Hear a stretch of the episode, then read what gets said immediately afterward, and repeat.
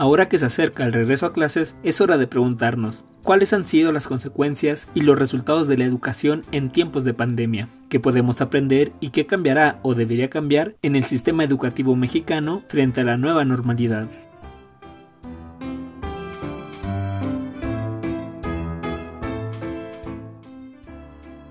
En esta cuarta entrega hablaremos sobre los retos del proyecto político de la educación en México.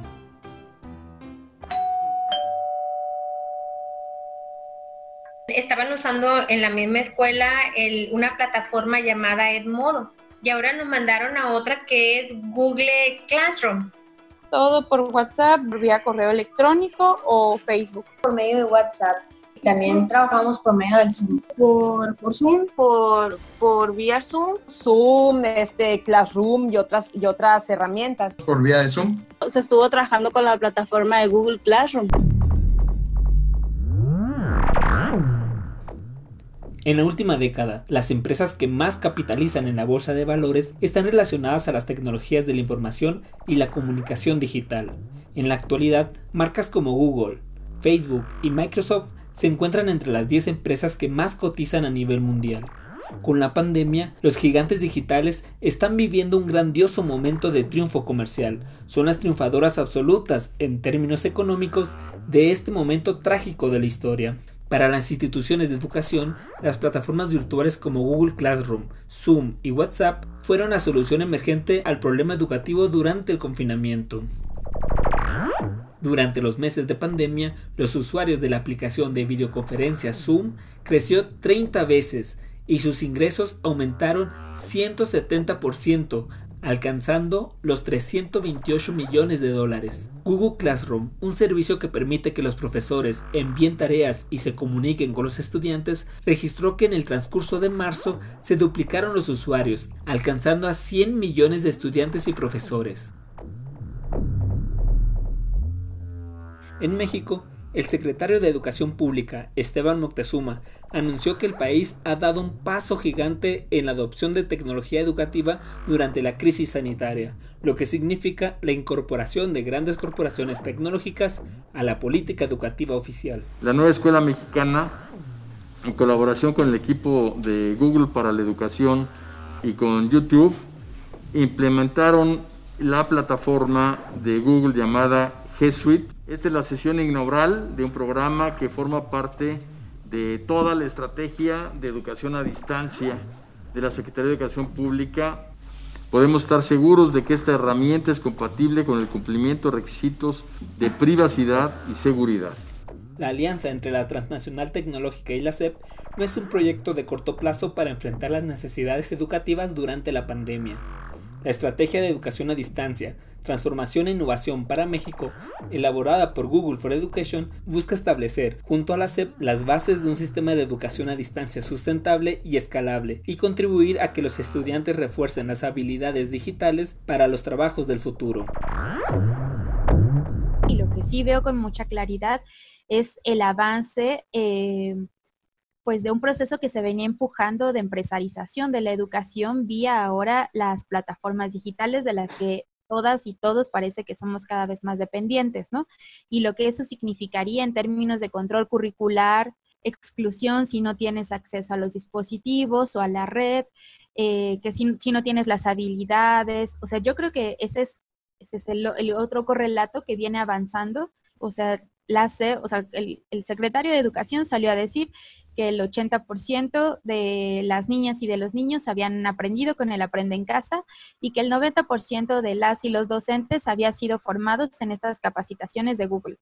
Pues, creo que ahí hay como un discurso bueno, sabemos de dónde viene, que ahí hay un proyecto que viene avanzando. Eh, realmente el tema de la digitalización educativa viene desde hace ya varios, varios años. Eh, este, este, impulso eh, a esta política pues se ha llevado de la mano particularmente, por un lado, pues, obviamente empresas tecnológicas, especialmente Pearson Education, que es pues, la gran multinacional de la educación, presente en un poco más de 60 países, ¿no? con una proyección de inversión en América Latina brutal, eh, pero también por parte de eh, organizaciones filantrópicas, particularmente fundaciones. En el caso norteamericano, eh, la Fundación Bill y Melinda Gates son importantísimos, y también las organizaciones filantrópicas de eh, el dueño de Facebook. La pandemia puso en primer plano uno de los temas que se han ido, que han estado mucho en el discurso, mucho en la retórica educativa, que es la educación en línea, que es las nuevas tecnologías de la información y la comunicación. La puso prácticamente en la palestra eh, los promotores, difusores de, de este tipo de modelo, algunos más inteligentes que otros, algunos con intereses claramente mercantiles, encuentran un lugar propicio para que avance su propuesta, ¿no? Sea esta académica, comercial o no. Creo que el Estado mexicano, sobre todo un sector del Estado mexicano que está ahorita incrustado en la burocracia, llámese Esteban Moctezuma y sus aliados, eh, van a querer posicionar la educación a distancia y la educación virtual como un nuevo paradigma, pero ahora sí con toda la energía y con los esfuerzos institucionales de la Secretaría.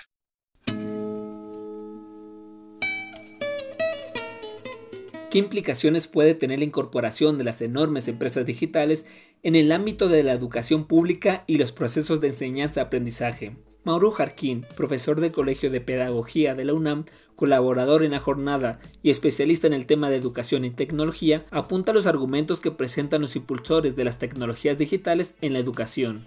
En el campo de eh, la tecnología educativa, lo que se propone, por ejemplo, en el caso de Pearson, que lleva ya varios años con esa eh, propuesta, es construir un marco de eh, enseñanza y de aprendizaje individualizado a través del con el uso de las plataformas digitales, generar datos que les permitan a esas plataformas y por lo tanto a los docentes ¿no? encontrar cuáles son los problemas particulares de aprendizaje de los estudiantes. Eh, las plataformas, en este sentido de tecnología educativa, lo que permiten es entender cuál es el punto, digamos, central de la falla del estudiante. Y de esa manera, esto es lo que se plantea, esto permite construir un mejor diagnóstico de los requerimientos del estudiante y por lo tanto una mejor intervención educativa. Esa es, una. Otra es que la oferta eh, de estas eh, tecnologías, eh, según quienes las, las, impulsan, pues, conlleva también una disminución en costos. Es mucho más caro, por ejemplo, incrementar la matrícula docente que contratar un servicio de tecnología educativa además de que las eh, plataformas educativas no marchan, no se organizan, no hacen paros, este, etcétera. No hay sindicatos de plataformas educativas, entonces es mucho más fácil lidiar con, esos, eh, con esos esquemas de organización. Eh, ese sería otro, ¿no? Y el tercer, eh, quizás también beneficio que se, se, dice a través de esto, es que aunado al incremento en la efectividad y la productividad del trabajo docente y la disminución de costos, esto permite tener una información completa del sistema educativo de los estudiantes, de los docentes, porque esto no únicamente repercute en la educación y en el aprendizaje, sino también, por ejemplo, en la evaluación de los docentes, en la asistencia de los docentes, en el comportamiento de los docentes. Y esto, pues, en un sentido, eh, se podría considerar o sintetizar en la palabra control. El uso cada vez mayor de tecnologías educativas eh, eh, incrementa también el control que se tiene sobre el campo educativo el investigador presenta algunas críticas a los supuestos beneficios de la penetración de las empresas privadas en el sistema educativo. Una primera crítica que se ha hecho, por ejemplo, es esta visión atomizada del proceso educativo. Es decir, considerar a, eh, eh, en, esta, en sentido al estudiante como un individuo que se explica por sí mismo. O sea, que, a través del cual eh, se explican sus limitaciones al proceso de aprendizaje por sí mismo y por lo tanto, a través de una intervención en esa, en esa dimensión se van a poder generar soluciones a determinadas problemáticas. Los, las dificultades de aprendizaje muchas veces tienen dimensiones también sociales, tienen dimensiones también familiares, tienen dimensiones respecto a la manera en cómo interactúan los estudiantes y cómo se relacionan los estudiantes incluso con los propios contenidos educativos.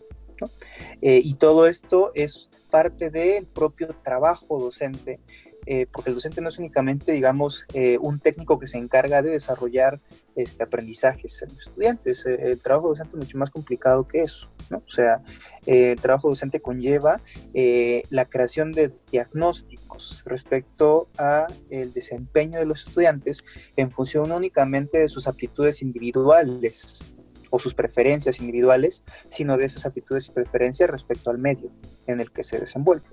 Eh, la segunda crítica o la segunda, digamos, llamada de atención de este uso de, tecnologías es a partir de lo que, hace, lo que se ha llamado la gobernanza del sistema educativo, es, es decir, las formas a través de las cuales se construyen acuerdos para poder generar políticas que resuelvan problemas.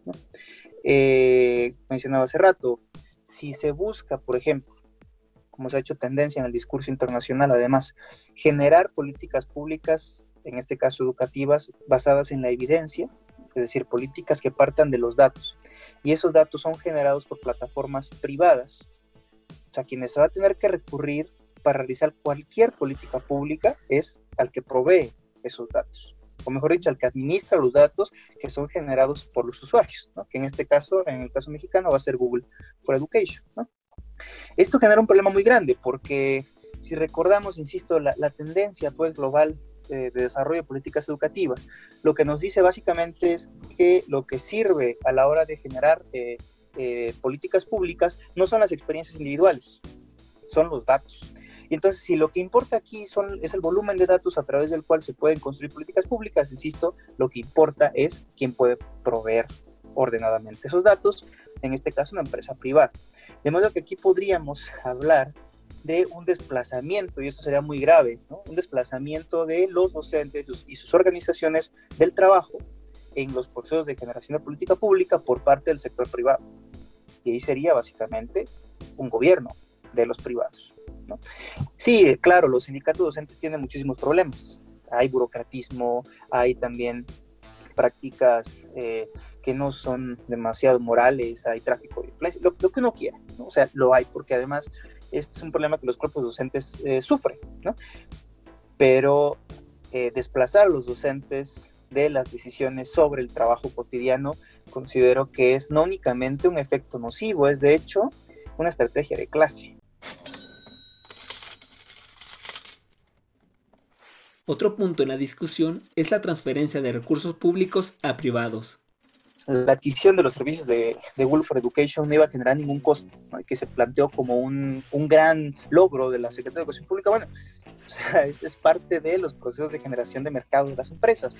Eh, lo que se ha visto es que las empresas que ofrecen servicios educativos, desde luego, ofrecen servicios gratuitos, pero conforme se van requiriendo cada vez más servicios, los servicios van adquiriendo un costo.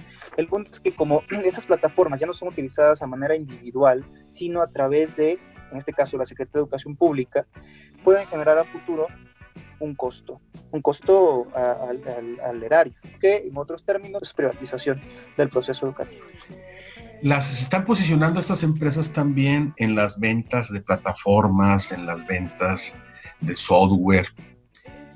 Pero agrégale que las actualizaciones, agrégale que eh, las renovaciones tienen un costo sobre todo con lo que acaba de hacer la Cámara de Diputados, ¿sí? en caso de que esto se, se dé, tú no vas a poder ya hacer ningún tipo de modificación, ajustes en tu equipo radiofónico, telefónico o de cómputo, si no es bajo la licencia de quien, te, de quien tiene el, ¿cómo se llama? El, el certificado de propiedad intelectual. Órale, está cerrando el círculo. Entonces yo creo que las empresas están viendo en el caso del sistema educativo mexicano un potencial negocio. La apropiación de los datos privados para fines comerciales por parte de las empresas digitales es un tema que causa desconfianza. Ellos lo que están, lo que pretenden es básicamente ofrecer los cursos que ya tienen, independientemente del perfil de los estudiantes y de los maestros, de manera gratuita si se quiere, a cambio de información, a cambio de accesar a información, acceder a información nombre de los estudiantes, perfiles de los estudiantes, de los profesores. Eso tiene un valor, un valor eh, enorme en el mercado, potencial. La diferencia aquí, por ejemplo, es que si uno contrata Netflix y genera gastos, bueno, uno está, entre comillas, contratando. Pero si tú eres un docente que tienes que entregar un informe y para entregar un informe tienes que dar de alta una cuenta en G Suite, no es una cuestión voluntaria. Te están obligando a prácticamente darle tus datos a una, a una empresa que va a saber hacer negocio con ellos, ya sea de manera legal o de manera ilegal. Y en el caso eh, de la dimensión ilegal, pues este, nuevamente Google tiene varias denuncias eh, por espionaje y robo de datos. La empresa ha tenido que enfrentar ya varios, varios juicios, al igual que Facebook. Entonces, eh, este asunto de que la, la directora, directora regional nacional de Google, afirmara que este, y asegurara que la empresa iba a utilizar los datos de manera responsable, bueno, pues no es este, una garantía. Otra preocupación de la introducción de las tecnologías en la educación es la transformación de la profesión docente. Esto cambia la carrera de los maestros, porque ahora los maestros van a estar mucho más preocupados en trabajar en una plataforma que en comprender cuáles son los problemas con los que se están enfrentando día con día. Eh, pero entonces que aquí una dimensión necesaria pues para el, análisis tendría que ser eh, cómo esto puede o no impactar en la formación docente y hacia dónde poder llevar la formación docente en función de la necesidad de adoptar nuevas tecnologías. Eh, el, rol, el rol del docente se tiene que replantear. Las funciones tradicionales del docente en educación básica han sido predominantemente las de un, las de un docente que está cara a cara con el estudiante. Sí, este es un, un, perfil que que va a tener que ser modificado, no solamente en el dominio de nuevas herramientas y técnicas sino, e instrumentos, sino también en el manejo de, y construcción de nuevas didácticas, nuevas formas de evaluación, nuevas maneras de entender la interacción pedagógica dentro y fuera del aula. Y el gran, en pocas palabras, se le va a exigir cada vez más al profesor y eso nos va a obligar, creo yo, a replantear el currículum de educación básica.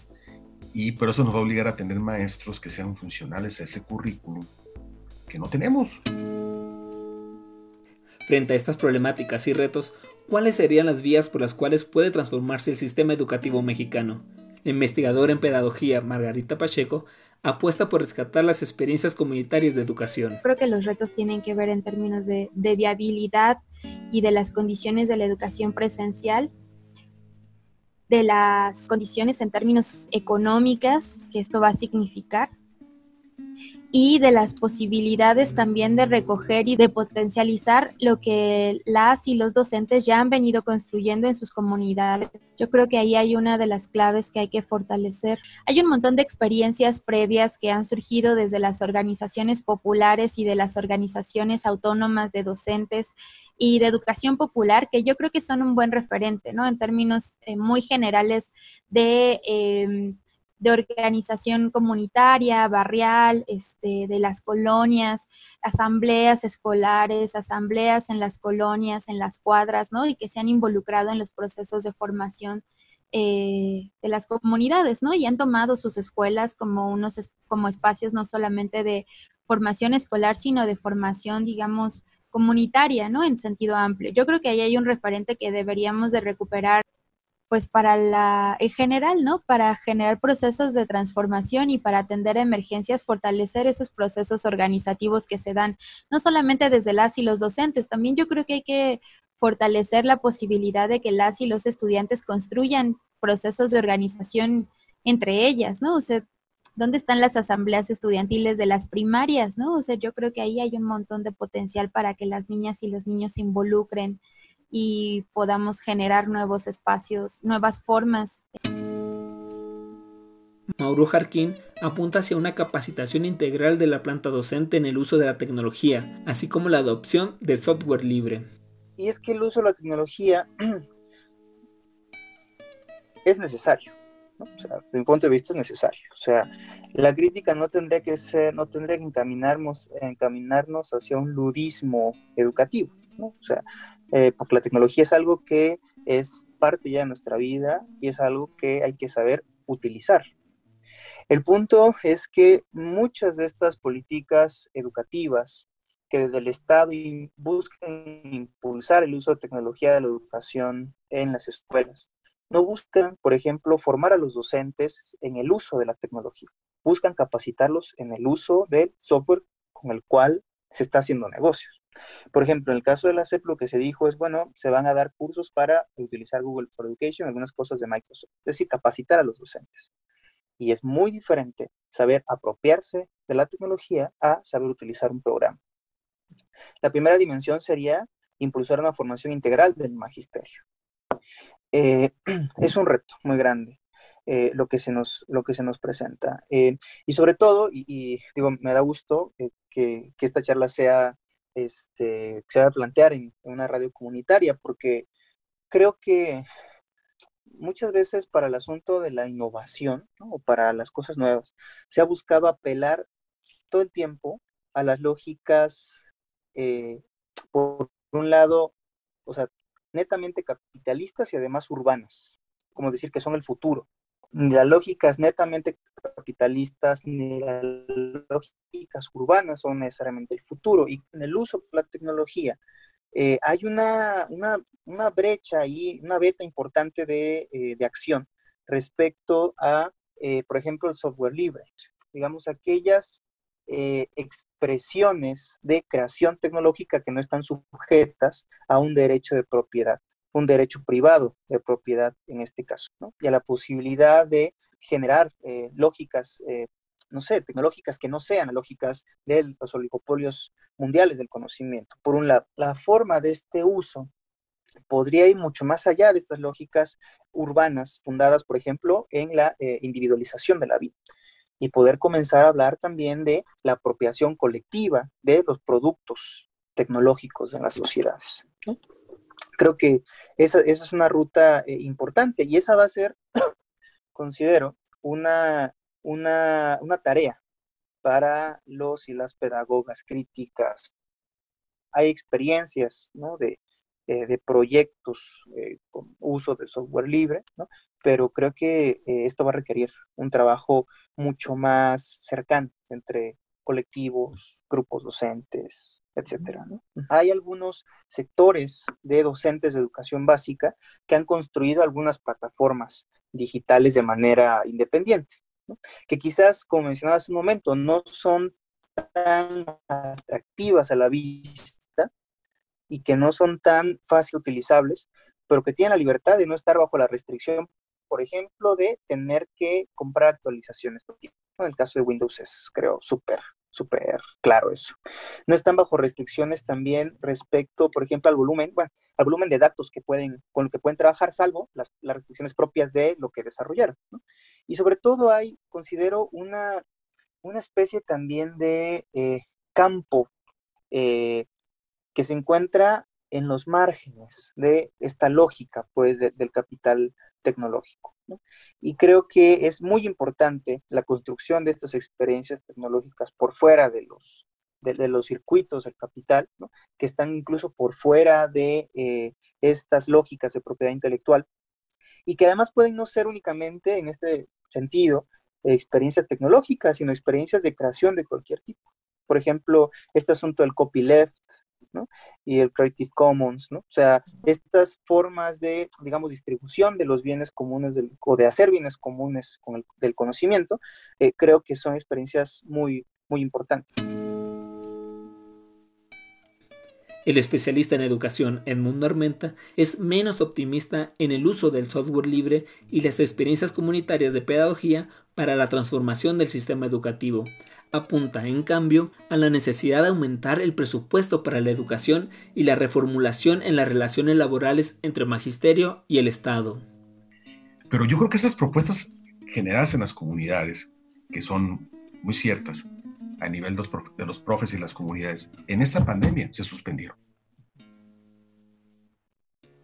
Entonces entraron en una especie de silencio. Entonces, yo creo que este Estado, este gobierno, este gobierno, perdón, va a, tratar de ocupar ese espacio que quedó vacío con el discurso de la educación a distancia. Y creo que ahí los actores tienen que estar eh, muy pendientes.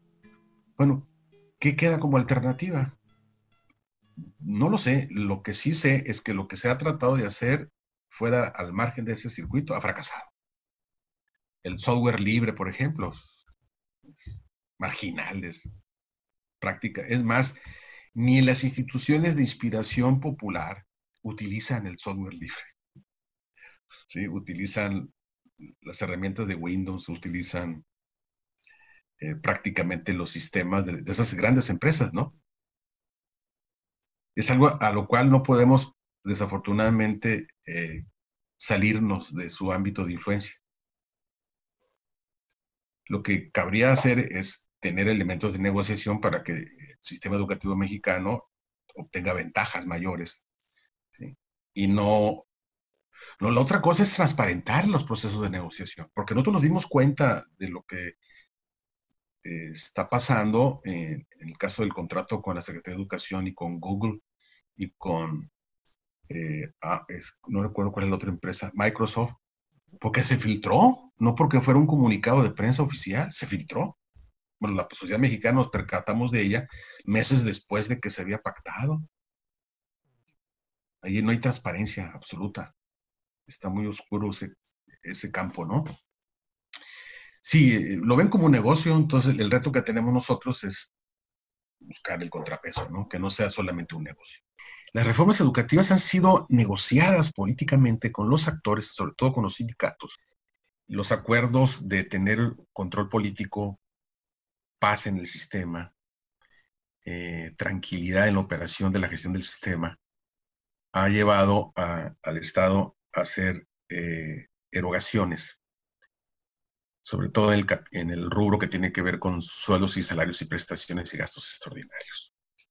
Si no hace un esfuerzo el Estado por incrementar los otros rubros, que no sean sueldos, salarios y prestaciones, eh, vas a tener lo que ahorita vemos, ¿Por qué? Porque el recurso que te queda para operar y para actualizar y modernizar la infraestructura y equipo fuera de lo que tiene que ver con la nómina, pues es muy poco.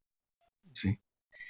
La única alternativa que va a haber va a ser modificar las relaciones laborales con los sindicatos para eh, disminuir el, costo relativo del contrato con, con respecto a la operación del sistema. Eso tiene un alto costo político creo que lo de la reforma laboral en magisterio va a ser algo complicado. Mientras no sea prioritario, no va a reformar las relaciones laborales. No va a querer tener un problema de gobernabilidad y, o de gobernanza del sistema.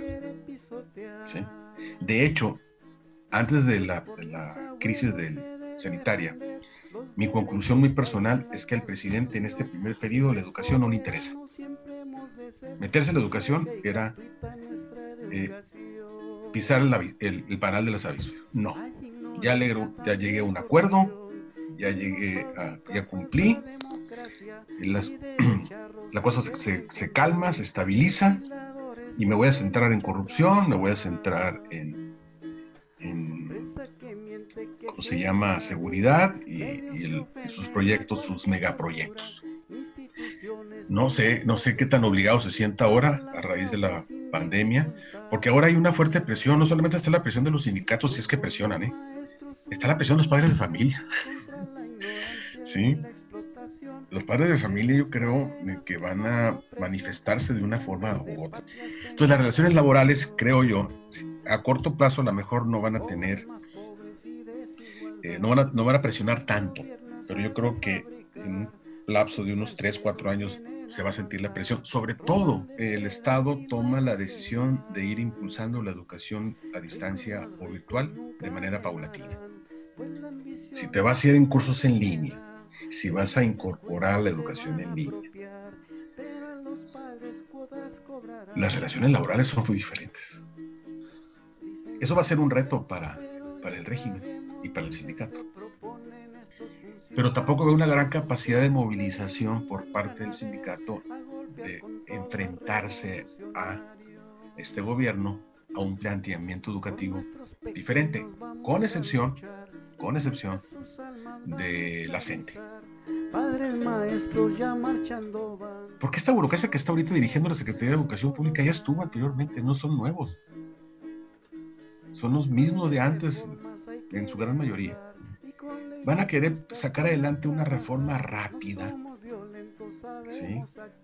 que genere resultados de tipo cuantitativo lo más pronto posible, que eso estimula mucho una de las especialidades del sistema educativo, que es la simulación. Van a tratar de imponerlo, van a tratar de aprovechar ese vacío y yo creo que va a depender de la respuesta de sociedad, de magisterio, de cómo se dé al final de cuentas esta, esta, esta propuesta del Estado, ¿no? De educación a distancia, educación virtual.